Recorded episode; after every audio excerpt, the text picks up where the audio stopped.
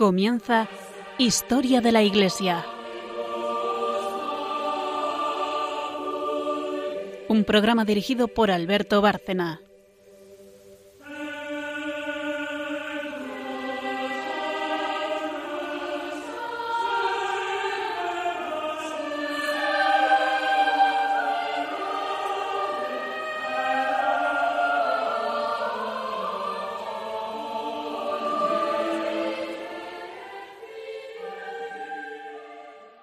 Buenas noches, oyentes de Radio María, un programa más de Historia de la Iglesia, aquí en, esta emisora de la Virgen.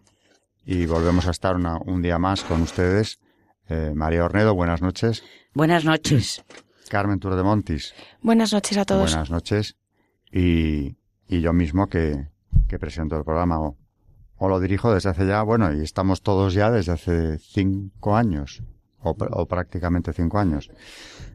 en esta emisora que, como digo, es, eh, es un regalo del cielo poder colaborar con ella y, traer aquí, llevar a tanta gente la palabra de Dios, el magisterio de la Iglesia, que es de lo que nos vamos a ocupar hoy, muy concretamente, porque enlazando con el, los dos programas anteriores, donde hemos hablado del, del padre Sanauja, que ha muerto hace muy poco, quedamos, y lo vamos a hacer, en tratar hoy de esos temas fundamentales de los que él hablaba y cómo denunciaba precisamente la acción del maligno en el mundo a través del aborto, de manera muy especial porque para quien no estuviera oyendo los programas anteriores, quiero recordar que Juan Claudio Sanauja eh, ha sido una persona, eh, una persona clave a la hora de denunciar las estrategias mundialistas, las políticas de Naciones Unidas en contra de la vida y en contra de la familia también, y como murió, como digo, hace muy poco tiempo, ahora un par de meses,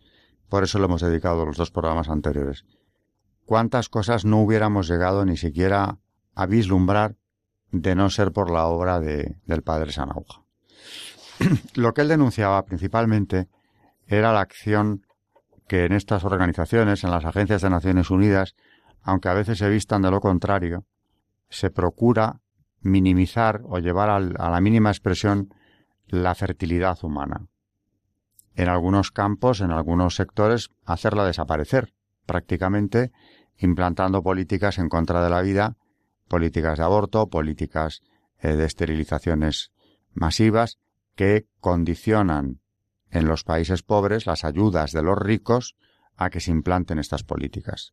Y como hay injerencias de Naciones Unidas en, en las políticas internas de estos países, ya no solamente en cuestión de la vida, sino a la hora de imponer coercitivamente hasta donde pueden, o tratar de imponer coercitivamente la ideología de género internacionalmente. Que sea algo ya otro dogma asentado como es el del relativismo, pues el siguiente paso es este. Y en defensa de la vida, pues, eh, bueno, últimamente ha habido una noticia esperanzadora que ha pasado muy desapercibida, pero es cierto que el nuevo presidente de los Estados Unidos, Donald Trump, ha suprimido la financiación pública a las ONGs que practicasen abortos y es algo que, como digo, incluso en los medios más afines a la defensa de la vida ha pasado bastante desapercibida. Otras decisiones podrán ser más o menos discutibles o muy discutibles, pero esta es la gran decisión que ha tomado este presidente recién llegado a la Casa Blanca y yo lo quiero destacar porque es un motivo de esperanza el que se defienda la vida después de tantos decenios de atacarla, destruirla, perseguirla, eh, allá donde fuera posible, a mí me parece, y creo que lo es sin duda, una excelente noticia en lo que todos estaremos de acuerdo, por encima de los demás errores políticos que pueda cometer. Pero la defensa de la vida merece la pena destacarse y desde luego para muchos, me incluyo entre ellos, es un motivo de esperanza que se le retire la financiación a los que habían hecho de la eliminación de inocentes un pingüe negocio o un negocio que les daba pingües beneficios. Em, Juan Claudio Sanauja denunciaba todo esto, denunciaba la acción de las cumbres de Pekín y del Cairo, donde precisamente se convocaban para ir contra la familia y la vida. Y hoy por eso, eh, como Sanauja además ha sido contemporáneo, eh, tanto en su vida como en su trabajo, de estos dos grandes papas, Juan Pablo II eh, y Benedicto XVI. Por eso ya anunciábamos el último día que traeríamos hoy magisterio de este pontificado y claro, por eso eh, María, que es la que se ocupa del magisterio en el programa, nos ha traído eh, bueno, una de las encíclicas que yo considero más importantes de, del siglo XX, Evangelium Vitae, de la que hablaremos desde luego en varios momentos, y también hablaremos del catecismo de la Iglesia en relación con la vida, en relación con el aborto, y si tenemos tiempo también veremos eh, alguna publicación respecto a esto que tiene que ver también con la defensa de la vida. Pero antes de nada, recordar a nuestros oyentes que si alguien quiere dirigirse al programa, eh, el correo electrónico es historia de la iglesia arroba radiomaria.es. Repito, historia de la iglesia arroba radiomaria.es. Que por cierto, antes de empezar el programa, el otro día me decía Carmen, que lo ha estado mirando, uno de los correos, uno de los oyentes eh, que nos enviaba un correo, preguntaba si las Naciones Unidas no serían el anticristo o una personificación del anticristo. Yo creo que el anticristo, mm, contesto humildemente, es un ser personal. Es decir, que lo que nos cuenta eh, la Biblia nos habla de un ser personal que vendrá en un momento dado de la historia. Ahora bien, que Naciones Unidas sirven políticas propias del anticristo, en muchas ocasiones sí. En relación con la vida, sí. Lo puedo afirmar, yo creo que sin ningún problema. Y, y desde luego no van a cumplir la voluntad de Dios, sino todo lo contrario. Y en esto yo creo que estamos los tres de acuerdo, ¿no? También por contestar al oyente, María o Carmen, si queréis decir algo en relación con esto, es, repitiendo la pregunta del, del, oyente que nos ha escrito, ¿Naciones Unidas podría ser el anticristo? Yo no sé si será el anticristo o no, porque como dice Alberto, eh, supuestamente tiene que ser una persona. Pero sí que es verdad mmm, que debe ser algo que está en su, ¿no? En su agenda. Yo creo que está la barbaridad.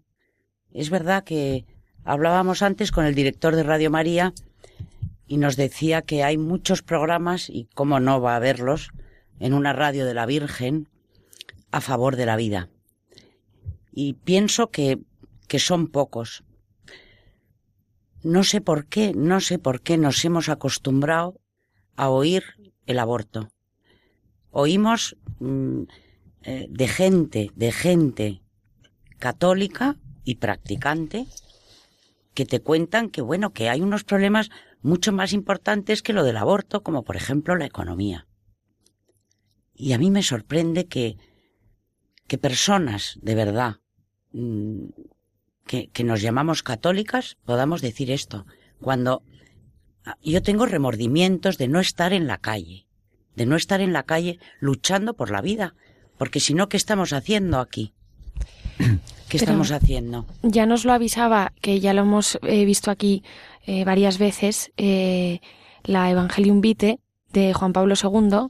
Él ya estaba anunciando, porque esto acababa un poco de, bueno, ya estaba pasando desde hacía años, pero él vivió pues eh, cuando empezó realmente el momento crítico en todo este tema y ya lo dice el propio Juan Pablo II, precisamente de lo que estás hablando tú, que mmm, dice, y text, textualmente, citando textualmente de, del Evangelium Vitae, dice, el resultado al que se llega es dramático, si es muy grave y preocupante el fenómeno de la eliminación de tantas vidas humanas, incipientes o próximas a su ocaso, no menos grave e inquietante es el hecho de que a la conciencia misma, casi oscurecida por condicionamientos tan grandes, le cueste cada vez más percibir la distinción entre el bien y el mal, en lo referente al valor fundamental mismo de la vida humana.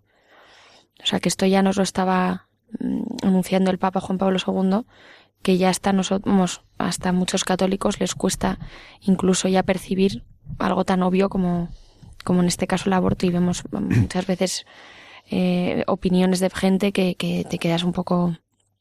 Yo les digo a mis alumnos que efectivamente, eh, siguiendo en la misma idea de Juan Pablo II en, en ese párrafo, el, el aborto es una ley que ha degradado a las sociedades occidentales. Porque tendemos a relacionar justicia con ley. Y, claro, estos alumnos míos han nacido ya cuando esta ley del aborto estaba en vigor hacía mucho tiempo.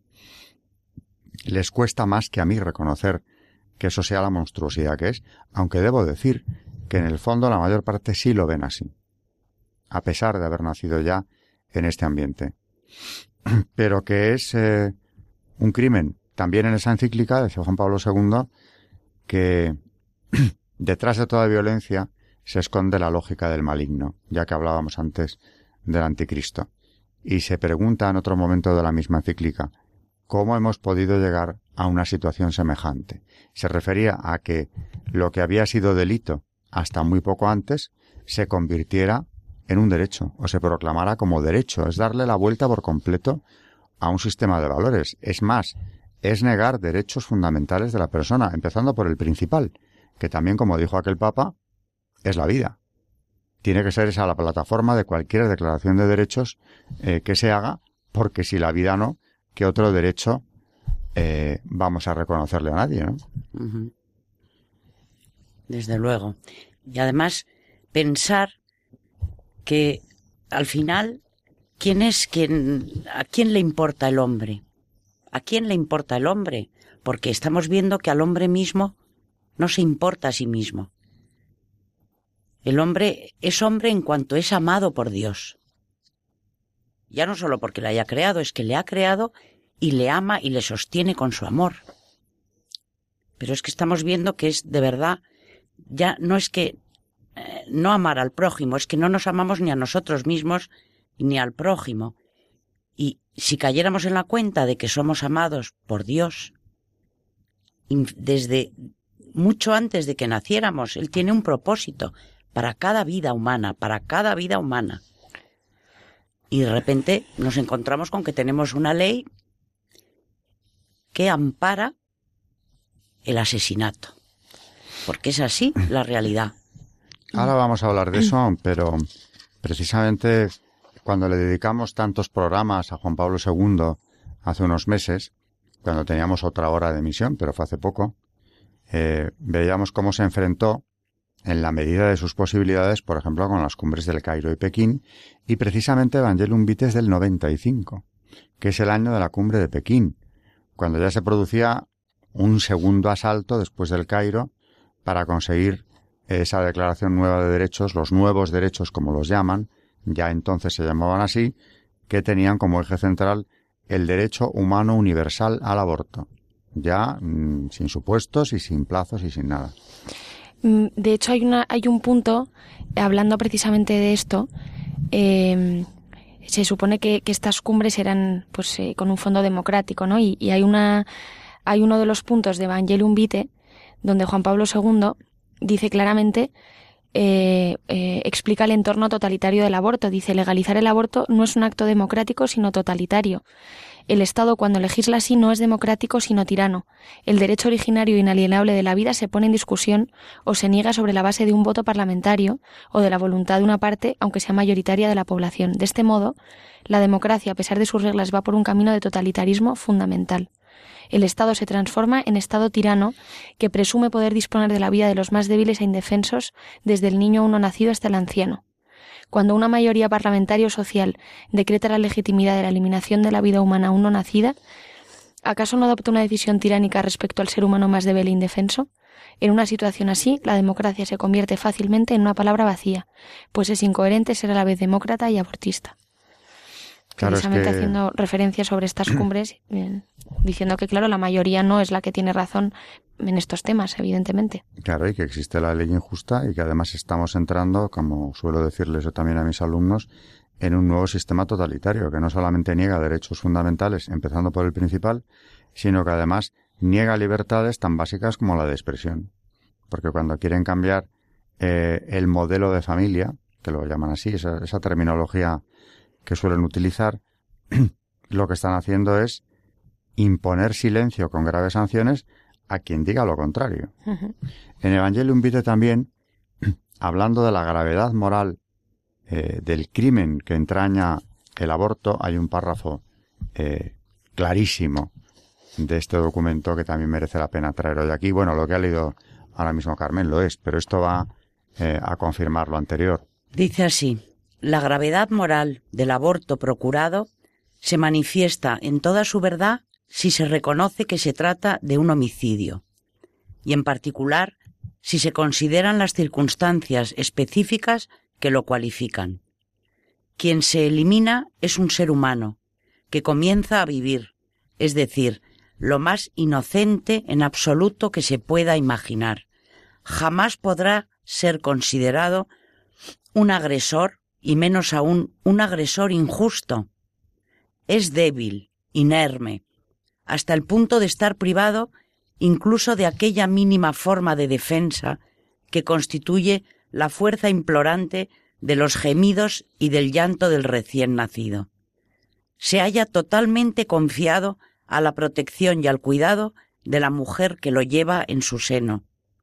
Sin embargo, a veces es precisamente ella, la madre, quien decide y pide su eliminación e incluso la procura.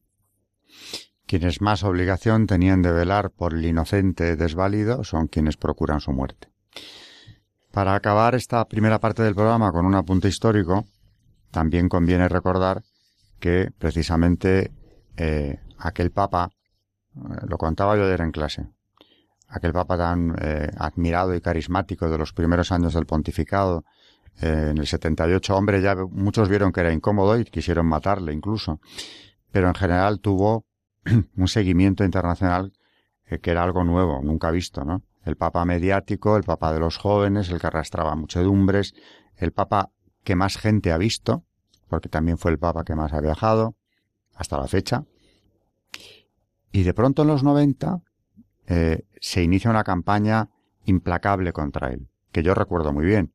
¿Qué había ocurrido? Pues que al acabar precisamente eso que conocemos como la Guerra Fría, todos esos años de enfrentamiento entre los dos bloques, el comunista y el mundo libre, parecía que ya nos habíamos quedado tranquilos porque se había terminado esa tensión internacional. Y en cambio, en los 90 aparecen problemas nuevos, como es todo este proyecto de ingeniería social anticristiana, que pretende crear un hombre nuevo y que viene propiciado desde Naciones Unidas. Y claro, lógicamente, Juan Pablo II se posiciona frente a este proyecto y es el gran escollo porque era una voz la suya muy autorizada, de enorme repercusión mundial.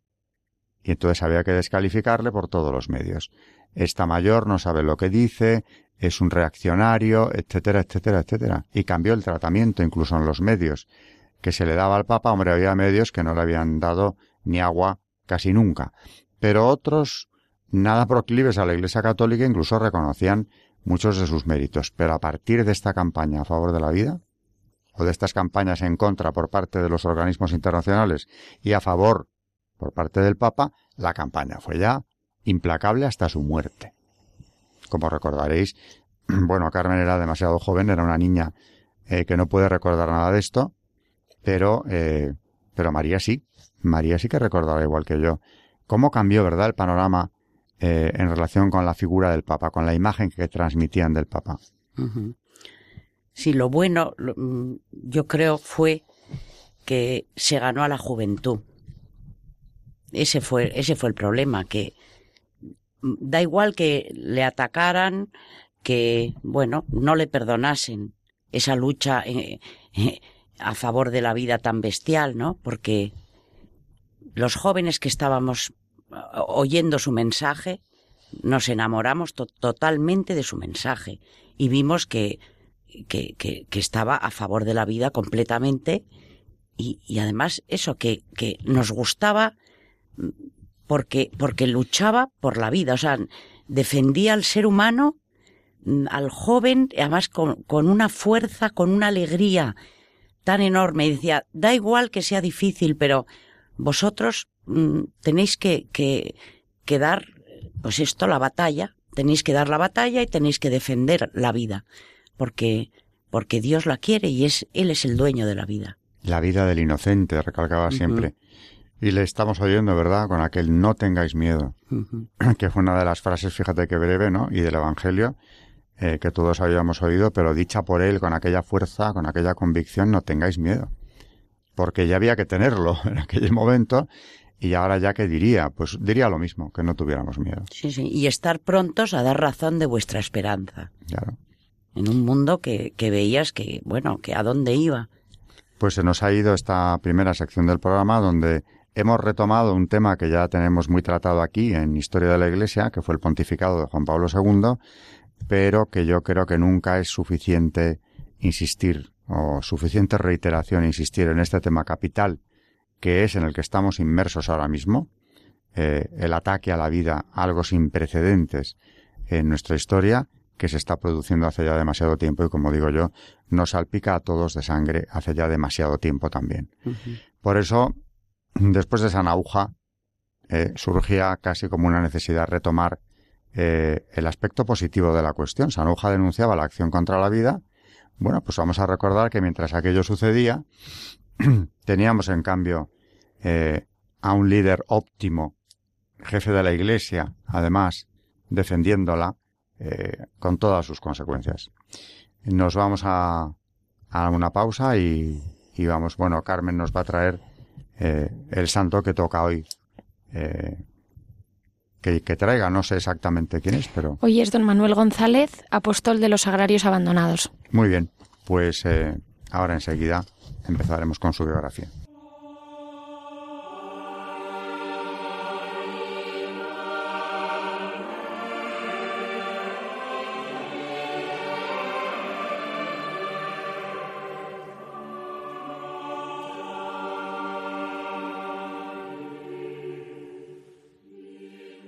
Hubo un hombre enviado por Dios que se llamó don Manuel González García.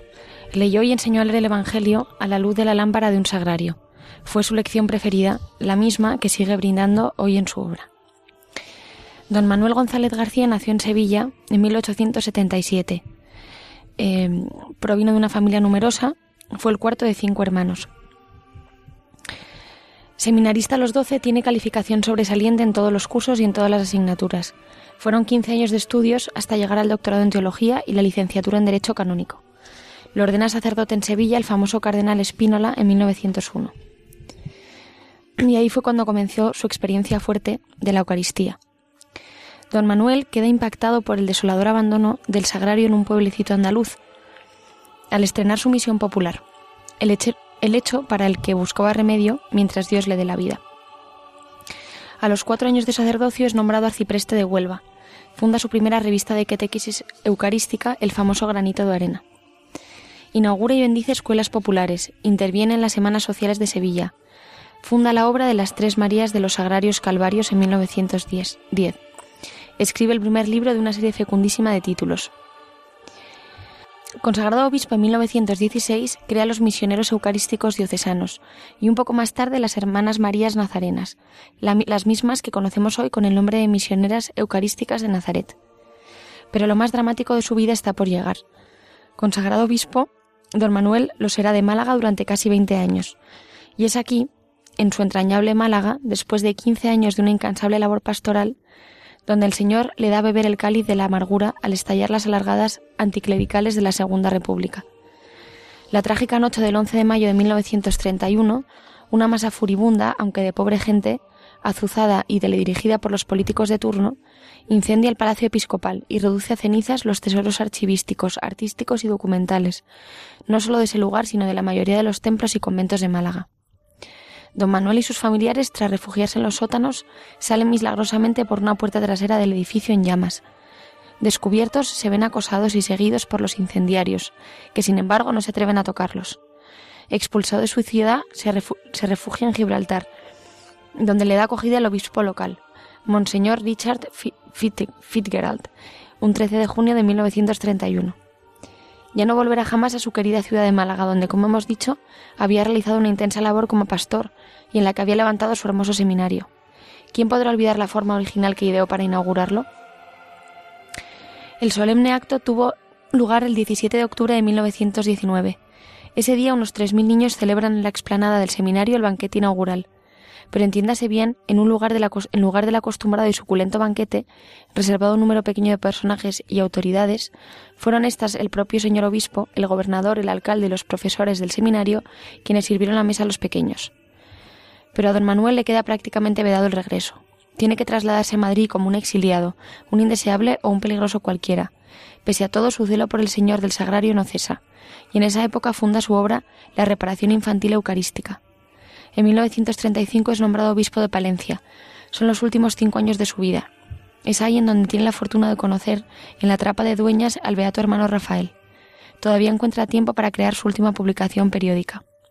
Soporta a don Manuel el mayor dolor de su vida, la guerra civil española y con ella el mayor número de sagrarios profanados en toda la historia de España, según expresión suya.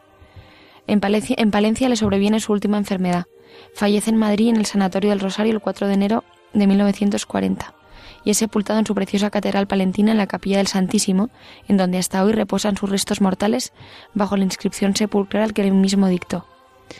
Pido ser enterrado junto a un sagrario, para que mis huesos, después de muerto, como mi lengua y mi pluma, en vida, estén siempre diciendo a los que pasen, ahí está Jesús, ahí está, no lo dejen abandonado.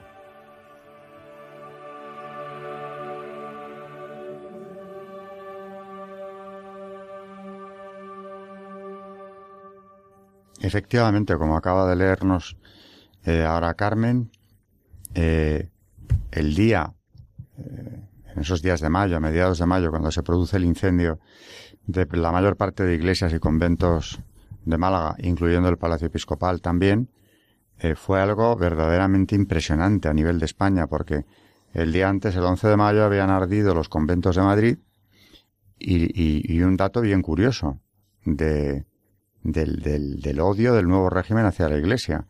El gobernador civil recién llegado a Málaga y recién nombrado por la República se puso al frente de los incendios. Y cuando le llamaba su, su ministro, el ministro correspondiente, Miguel Maura, no lo encontraba en el despacho, porque estuvo todo el día al frente de los que iban quemando los conventos e iglesias de Málaga, el gobernador civil de la ciudad. O sea que no se puede hablar de algo que se les fue de las manos. En el caso de Málaga, desde luego no. Ahora, quedémonos con ese amor por los agrarios, con ese terrible dolor de don Manuel al ver eh, cómo estaban siendo profanados a una escala como no se había dado en España nunca. y, quedémonos también con una frase de él que, que, yo le descubrí casualmente entrando en una iglesia en, San Pascual, aquí en Madrid. Eh, hablaban de una, una frase o una idea de él. ¿Qué tengo que hacer yo ahora? Es decir, que ante mm, otra gente que se agobia por el, por el día de mañana y, bueno, lo que puede pasar en un futuro más o menos próximo, la gran reflexión del cristiano tiene que ser esa, ¿qué tengo que hacer yo ahora? Y hacerlo, cumpliendo la voluntad de Dios lo mejor que podamos hacerlo, ¿no? Volvemos a nuestro tema. Eh, y estábamos hablando, para quien se haya incorporado más tarde, aquí en Historia de la Iglesia, estábamos hablando del tema del aborto, pues porque del padre San Aguja hemos pasado a hablar del Papa San Juan Pablo II. Y María nos va a decir exactamente lo que dice el Catecismo de la Iglesia sobre esto. Dentro del Catecismo de la Iglesia y en el punto 2270 se dice del aborto. La vida humana debe ser respetada y protegida de manera absoluta desde el momento de la concepción. Desde el primer momento de su existencia, el ser humano debe ver reconocidos sus derechos de persona, entre los cuales está el derecho inviolable de todo ser inocente a la vida. Y dice, mm, y cita aquí, antes de haberte formado yo en el seno materno, te conocía, y antes que nacieses te tenía consagrado y mis huesos no se te ocultaban cuando era yo hecho en lo secreto, tejido en las honduras de la tierra. Salmo 139, 15. En el punto 2271 dice, desde el siglo I, la Iglesia ha afirmado la malicia moral de todo aborto provocado. Esta enseñanza no ha cambiado, permanece invariable. El aborto directo es decir, querido como un fin o como un medio, es gravemente contrario a la ley natural, a la ley moral, perdón. Dice, no matarás el embrión mediante el aborto, no darás muerte al recién nacido. Didaje 2.2. Bernabé 19,5, Epístola a Diogneto 5,5, Tertuliano, Apología 9. Dios, Señor de la vida, ha confiado a los hombres la excelsa misión de conservar la vida, misión que deben cumplir de modo digno del hombre. Por consiguiente, se ha de proteger la vida con el máximo cuidado desde la concepción. Tanto el aborto como el infanticidio son crímenes abominables. Y cita Gaudium Spes 51,3 dentro del Concilio Vaticano II. En el punto 2272 dice, la cooperación formal a un aborto constituye una falta grave. La Iglesia sanciona con pena canónica de excomunión este delito contra la vida humana.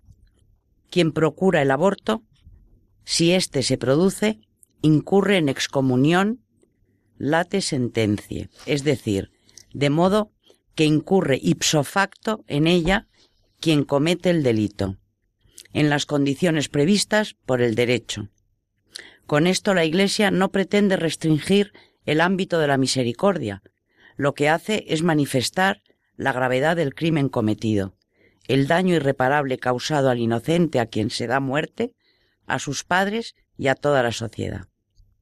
El punto 2273 dice el derecho inalienable de todo individuo humano inocente a la vida constituye un elemento constitutivo de la sociedad civil y de su legislación. El punto 2274 dice, puesto que debe ser tratado como una persona desde la concepción, el embrión deberá ser defendido en su integridad, cuidado y atendido médicamente en la medida de lo posible como todo otro ser humano. Dice, el diagnóstico prenatal es moralmente lícito si respeta la vida e integridad del embrión y del feto humano y si se orienta hacia, su protección o hacia su curación, pero se opondrá gravemente a la ley moral cuando contempla la posibilidad, en dependencia de sus resultados, de provocar un aborto. Un diagnóstico que atestigua la existencia de una malformación o de una enfermedad hereditaria no debe equivaler a una sentencia de muerte. Donum Vitae 1.2. Y ya el punto 2275, último del apartado del aborto, dice así, se deben considerar lícitas las intervenciones sobre el embrión humano siempre que respeten la vida y la integridad del embrión, que no lo expongan a riesgos desproporcionados, que tengan como fin su curación, la mejora de sus condiciones de salud o su supervivencia individual. Es inmoral producir embriones humanos destinados a ser explotados como material biológico disponible. Algunos intentos de intervenir en el patrimonio cromosómico y genético no son terapéuticos, sino que miran a la producción de seres humanos seleccionados en cuanto al sexo u otras cualidades prefijadas. Estas manipulaciones son contrarias a la dignidad personal del ser humano, a su integridad y a su identidad. Donum Vitae 1.6. Ahora que te oí hablar de la vida como material, mm, me ha venido a la memoria un caso eh, que he conocido hace ya algún tiempo y lo he llevado a mi libro sobre el tema de la masonería, del doctor Pierre Simon, que era uno de los asesores de la ministra Simone Veil, quien sacó adelante la ley del aborto en Francia. Y él era gran maestro del Gran Oriente francés. Y publicó poco después un libro llamado La vida ante todo, que claro, el título te desconcierta, pero cuando empiezas a verlo, eh, tiene párrafos como por ejemplo uno en el que dice, citándolo de memoria, el defender la vida requiere tener el valor de rechazarla en ocasiones. Un niño anormal sin remedio y pone dos puntos, dejar morir. Qué barbaridad. Eso es la vida ante todo.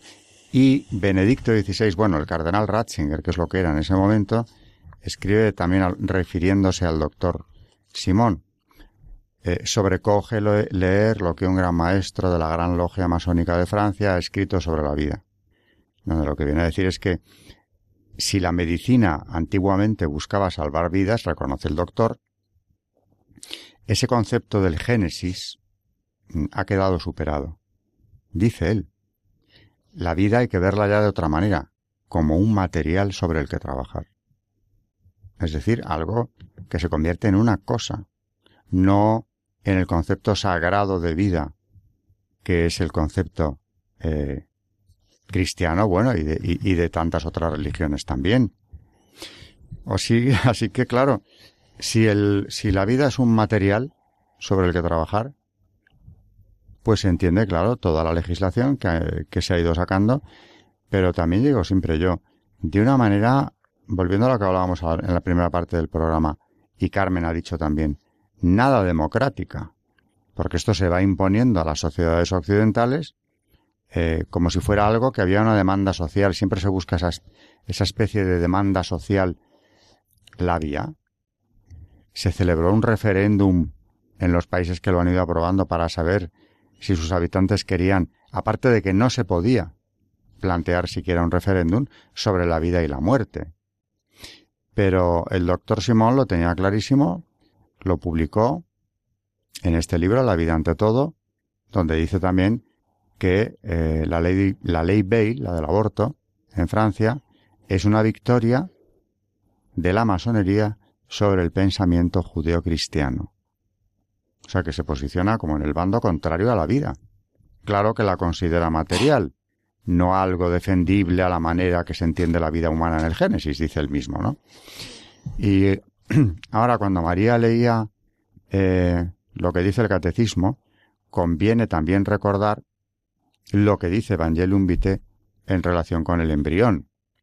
Porque aparte de equiparar la Gaudium et Spes aborto a infanticidio, que no se puede dejar más claro el tema, aborto igual a infanticidio, crímenes abominables, los dos.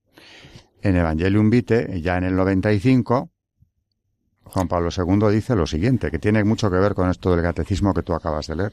Dice, la valoración moral del aborto se debe aplicar también a las recientes formas de intervención sobre los embriones humanos que, aun buscando fines en sí mismos legítimos, comportan inevitablemente su destrucción. Es el caso de los experimentos con embriones, en creciente expansión en el campo de la investigación biomédica y legalmente admitida por algunos estados. Si son lícitas las intervenciones sobre el embrión humano, siempre que respeten la vida y la integridad del embrión, que no lo expongan a riesgos desproporcionados, que tengan como fin su curación, la mejora de sus condiciones de salud o su supervivencia individual, se debe afirmar, sin embargo, que el uso de embriones o fetos humanos como objeto de experimentación constituye un delito en consideración a su dignidad de seres humanos, que tienen derecho al mismo respeto debido al niño ya nacido y a toda persona. Es que además, esta especie de endiosamiento del ser humano que juega a ser Dios, porque está jugando a ser Dios. Yo mato lo que no me sirve o lo que no quiero. En el fondo, qué pobreza de, Dios es ese, ¿no? Al que juega. No cabe duda que es, un, es, es una destrucción de, del propio ser humano, ¿no? Cuando nuestro Dios de verdad nos quiere y protege nuestra vida. ¿Cómo, ¿Cómo va a ir al revés? Está a favor de nuestra vida porque nos quiere a cada uno a cada hombre o mujer. Y como habéis dicho, una de las dos, tiene un plan para cada uno de nosotros. Exactamente. Y aquí, jugando a ser dioses, ¿qué hacemos? Matarlos. En Estados Unidos, por ejemplo, desde 1973, que se legalizó el aborto, hay más de 25 millones de abortos. En España, en 2015, nada más, 100.026 abortos. O sea, es, es tal la barbaridad, es un genocidio, pero de verdad cruel. No, no, es el genocidio más terrible que se ha vivido, porque además, como decíamos en la primera parte del programa, para los oyentes que no, que se hayan incorporado después, es un homicidio en el que se dan todas las circunstancias agravantes que se pueden dar. Bueno, y es que he encontrado unos datos que son solo en Estados Unidos, pero hablando precisamente de los embriones congelados, que hay millones y que es un problema porque, claro, no, no se sabe qué hacer con todo, con ese banco inmenso mundial de embriones congelados. Y algunos datos para que veamos la gravedad del asunto solo en Estados Unidos según el Observatorio de Bioética, eh, dice que en Estados Unidos, correspondientes a los años 2000 a 2013, se transfirieron 10.883 embriones congelados. El número de embriones transferidos ha ido aumentando progresivamente en esos años, ya que en el año 2000 se transfirieron 332 y esta cifra, cifra fue de más de 1.300 en, en 2013. Es decir, vemos además cómo va aumentando. También aumentó el índice de embarazos que pasó de 33,3% a 49,1%. El índice de nacidos vivos pasó de 26,5% a 40,8%. Es decir, eh, los embriones congelados van subiendo año tras año eh, enormemente. O sabemos, mm, mm, y solo en Estados Unidos, en el resto del mundo también está sucediendo lo mismo, y es un problema pues que cada vez es más y más grave. Juan Claudio Sanauja, que hoy le hemos estado recordando porque eh, hablamos de él en los dos programas anteriores, hablaba siempre de una ingeniería social anticristiana. Y, yo aquí en este programa he hablado también del secuestro del lenguaje que él denunció clarísimamente también, eh, Sanauja. Y una de las palabras creadas por los ingenieros sociales eh, que aspiran a cambiar el, paradigma humano, erradicando todo lo que hay de cristianismo en la civilización occidental, pero incluso yendo contra la esencia de las demás, o de la mayor parte de ellas, han creado una serie de términos eh, para quitarle importancia a la vida humana para quitarle importancia a lo que se hace cuando se está asesinando a un niño no nacido, al inocente, como es el término preembrión, que hay que rechazarlo, como quería comentarnos María y, muy oportunamente va a hacer. Pues sí, porque, eh, bueno, ahora mm, la bioética, que es, mm, que es un campo muy importante del que tenemos que, que aprender muchísimo, porque hay personas que, que están metidas en esto, que saben muchísimo de, de todo esto y que convendría que leyéramos. Y hay un, un artículo de una doctora en farmacia y máster en bioética, profesora de bioética de la Universidad Católica San Antonio de Murcia, que se llama Gloria María Tomás y Garrido, que hablando del aborto y la contracepción, en un artículo, dice no al término preembrión. Aceptar el hecho de que tras la fertilización un nuevo ser humano ha comenzado a existir no es cuestión de gusto o de opinión. La naturaleza del ser humano, desde su concepción hasta su vejez, no es una disputa metafísica, es una evidencia experimental. En esta continuidad del desarrollo embrionario se suelen distinguir tres periodos una fase de prediferenciación que abarca prácticamente el primer mes del desarrollo, una fase embrionaria que ocupa el segundo mes y posiblemente parte del tercero, y el resto del tiempo que es el periodo fetal. Hacia la terminación del desarrollo, en el periodo fetal, predominan los procesos de crecimiento y aumento del tamaño de los órganos, ya formados con anterioridad totalmente, e incluso se van adquiriendo nuevas funciones. La frontera entre unos y otros periodos no se puede determinar con conceptos convencionales, pero lo que no cabe es el paso de una individualidad a otra. Es engañoso pretender que adquiera características de determinado periodo para reconocerlo como humano. Un ser no es una etapa, es todas las etapas por las que pasa su vida. La idea de preembrión es un concepto surgido en el Reino Unido que abarca los 14 primeros días del desarrollo, viniendo a coincidir su terminación con la aparición de la línea primitiva. A este término se le ha dado una connotación extrabiológica e incluso extracientífica, considerándolo como no humano. Es, eh, es algo que no se entiende, ¿no? ¿Cómo, ¿Cómo no va a ser humano? ¿Qué es? Es lo que digo yo siempre, si no hay que ser tampoco científico para entenderlo. cualquiera sabemos, cualquiera, hasta los menos preparados, ¿no? En este campo, que tú a un niño, desde el momento de su concepción, solo con dejarle en paz, no hay que hacer nada, no hay que ayudar, no hay que intervenir ya nuevamente en el proceso. Nacerá un niño totalmente formado nueve meses después. O sea que eso que se va desarrollando totalmente solo, no tiene otra asistencia que, bueno, vive dentro de la madre que le alimenta, pero él solo se va formando y, y ya no tiene que intervenir ahí ni la ciencia ni nadie. Eso es un niño que lo va a ser, vamos, con todos sus, con todo su desarrollo nueve meses después. No hay que darle muchas vueltas. Y bueno, mm, volver a, mm, al tema, por ejemplo, que ya hablamos la vez que hablamos sobre este tema, pero eh, sobre el tema de los discapacitados, de, la cantidad de abortos que se, comete, se me cometen porque el niño viene con alguna discapacidad. Y de hecho comentar a nuestros oyentes que, que por ejemplo, los últimos datos es que mm, el número de nacimientos de niños síndrome de Down es cada año más bajo y de hecho, bueno, algunos eh, científicos o alguna vez que hablo con algún médico, incluso decía que prácticamente en algunos hospitales el 90% de las eh, mujeres que se hacen la prueba de la amniocentesis cuando ven que el niño es síndrome de Down lo abortan, el 90%. Estamos llegando ya a esos datos, son niños que, que van a desaparecer al final porque no les estamos permitiendo nacer y, y no solo el síndrome de Down, sino cualquier niño que, que venga con algún problema o que vaya a suponer eh, pues más cuidados o en fin. Y bueno, pues volver a decir que, que estamos otra vez ante una especie como de darwinismo, donde solamente merece vivir parece ser el que el más fuerte, ¿no? O el que mejor se adapte. Así que, pues nada, el tema de los discapacitados. Sí, sí, eugenesia.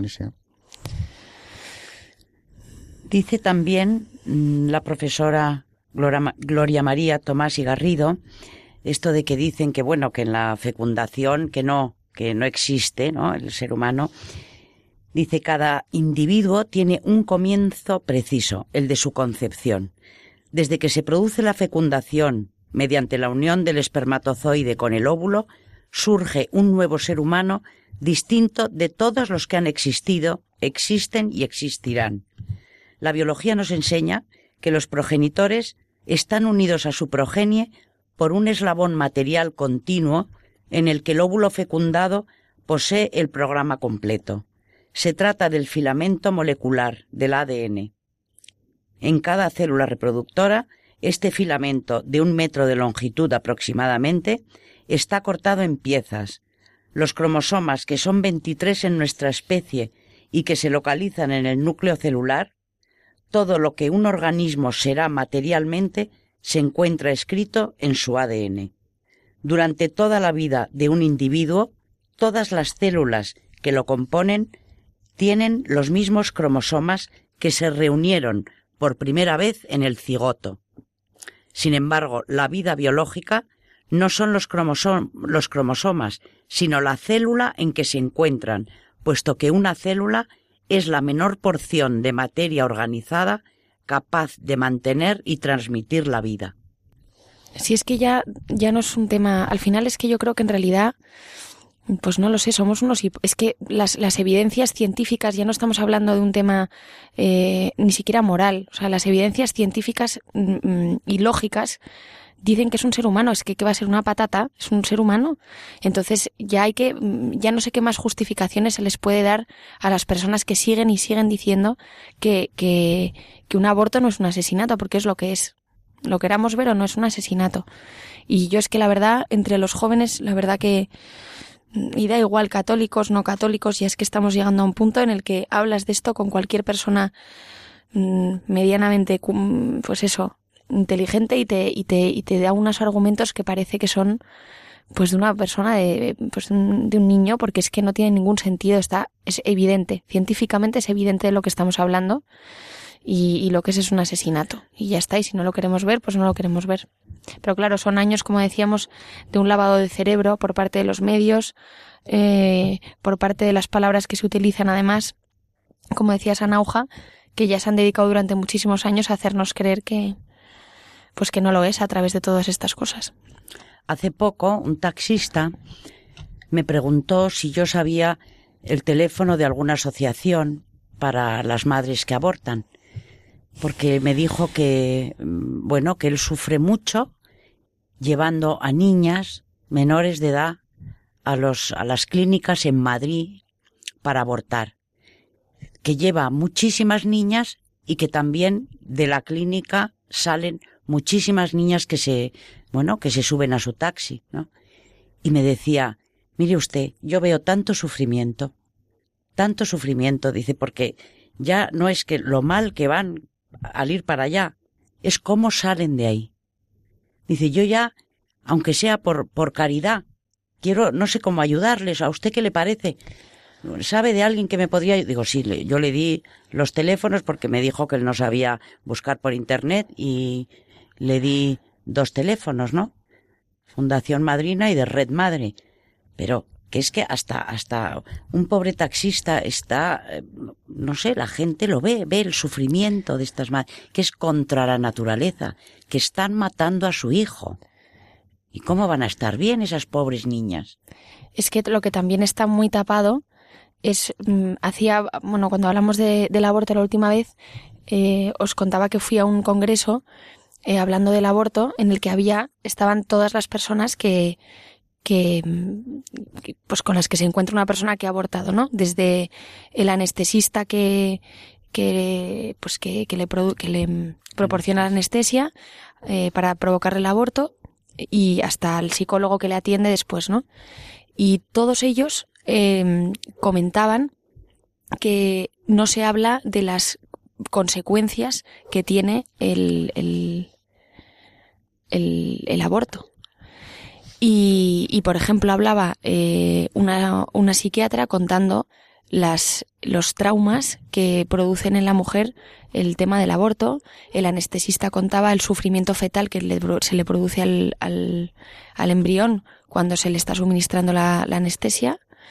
Y, y, todos ellos eh, estaban, vamos, se pusieron, decían todos que, que, que todas estas consecuencias se tapan, no se habla del sufrimiento de una mujer que ha abortado no se habla y eso es un sufrimiento que, que, tiene esa pobre mujer todo el resto de su vida. Había una psicóloga que contaba que después de 20 años en tratamiento con una mujer, eh, ella no entendía cuál era la raíz de su problema, no lo entendía porque de, después de años y años de terapia y al final le contó que había tenido un sueño eh, diciéndole que pues que el niño que estaba que soñó que había estaba matando a, a un niño y la, la, la, psicóloga, pues atando un poco cabos, descubrió que la señora tenía un trauma eh, de una de, de haber abortado a los 13 años, que era algo que no había no le había contado a su psicóloga, y esa señora llevaba con ese sufrimiento durante 20 años y no se había podido olvidar de él. Es algo que le llevaba llevaba como una losa desde hacía 20 años, o sea que no se habla tampoco del sufrimiento de estas mujeres que abortan. Y del sufrimiento de toda una sociedad que en el mm. fondo de una forma más o menos consciente estamos padeciendo esto desde hace ya mucho tiempo y con consecuencias gravísimas. Porque, como suelo decir también, dinamitado el derecho fundamental, todo lo demás es indefendible. Y esto afecta a la convivencia de todas las sociedades donde esto está legalizado. Para terminar, quería contestar a, a dos de nuestras oyentes que nos escribían el 9 de enero de este año desde Palencia, Teresa y Celia, y hablan de Hans King, un teólogo heterodoxo a quien la Santa Sede prohibió la enseñanza de la teología católica, porque nos referimos a él en uno de los programas últimos, precisamente hablando de los libros de Sanauja, donde habla de cómo se quiere crear e imponer una nueva religión universal Mm, y para eso ya en Naciones Unidas disponen de dos documentos, la Carta de la Tierra, que es más bien panteísta, y la Ética Planetaria, que es un sincretismo superador de todas las religiones, muy a la manera masónica también. Eh, y de ese documento es responsable en buena parte Hans King, alguien que ha discutido la autoridad pontificia de la manera más contundente. Y dicen nuestras oyentes, al final de su carta, Ahora sé que King está muy enfermo. Recemos por él, recemos por él, dicen las dos oyentes, y creo que en esto eh, nos dan un consejo valiosísimo, porque igual mm, que cuando se hace la novena de la gracia de San Francisco Javier, que por cierto se suele hacer en marzo, dentro de poco eh, empezará, hay una oración que compuso el santo terminando la novena, que es por los infieles, por la conversión de los infieles. Y yo esa novena la he hecho muchísimas veces, pero es que ya hace un tiempo, cuando acabo con la oración del santo, por la conversión de los infieles, más que pensar en los infieles de los que él hablaba, los que no conocían a Cristo, yo pido por los que conociéndole le han rechazado. Porque infieles, en los países occidentales de tradición cristiana, el porcentaje de ellos es enorme y lo grave es que muchas veces están en puestos decisivos y son los que redactan estas leyes contra Dios. Y claro, lo que Dios quiere, como nos recuerdan nuestras oyentes de Palencia, es que se curen. ellas hablan de la enfermedad de King. Recemos por ellos. Yo propongo esa oración de San Francisco Javier. Bueno, la traeré al programa, mm, aunque casi me la sé de memoria, pero creo que sería una iniciativa buenísima rezar por la conversión de los infieles, pero no de los que están en selvas perdidas y no han oído hablar del Evangelio, que también, por supuesto, sino de los infieles que tenemos alrededor y que tenemos en los puestos de mando de la civilización occidental, creando una sociedad contra Dios. Bueno, pues que se conviertan por el bien de esa sociedad y por la salvación incluso de sus propias almas, por mucho daño que hayan hecho, porque lo que Dios quiere es que se salven ellos también. Terminamos el programa ya por hoy y en Historia de la Iglesia seguiremos con otros temas porque visto ya este del aborto y de la lucha contra la vida y de la ingeniería social anticristiana denunciada tan eficazmente por Sanauja, pasaremos a ver otros aspectos ya transversalmente de historia de la Iglesia. Buenas noches, María Ornedo.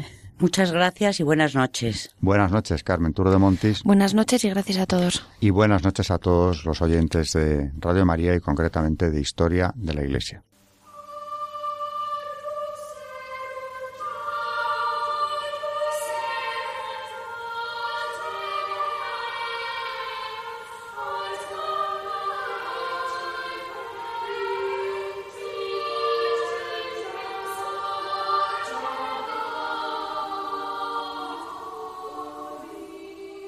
Han escuchado Historia de la Iglesia, un espacio dirigido por Alberto Bárcena.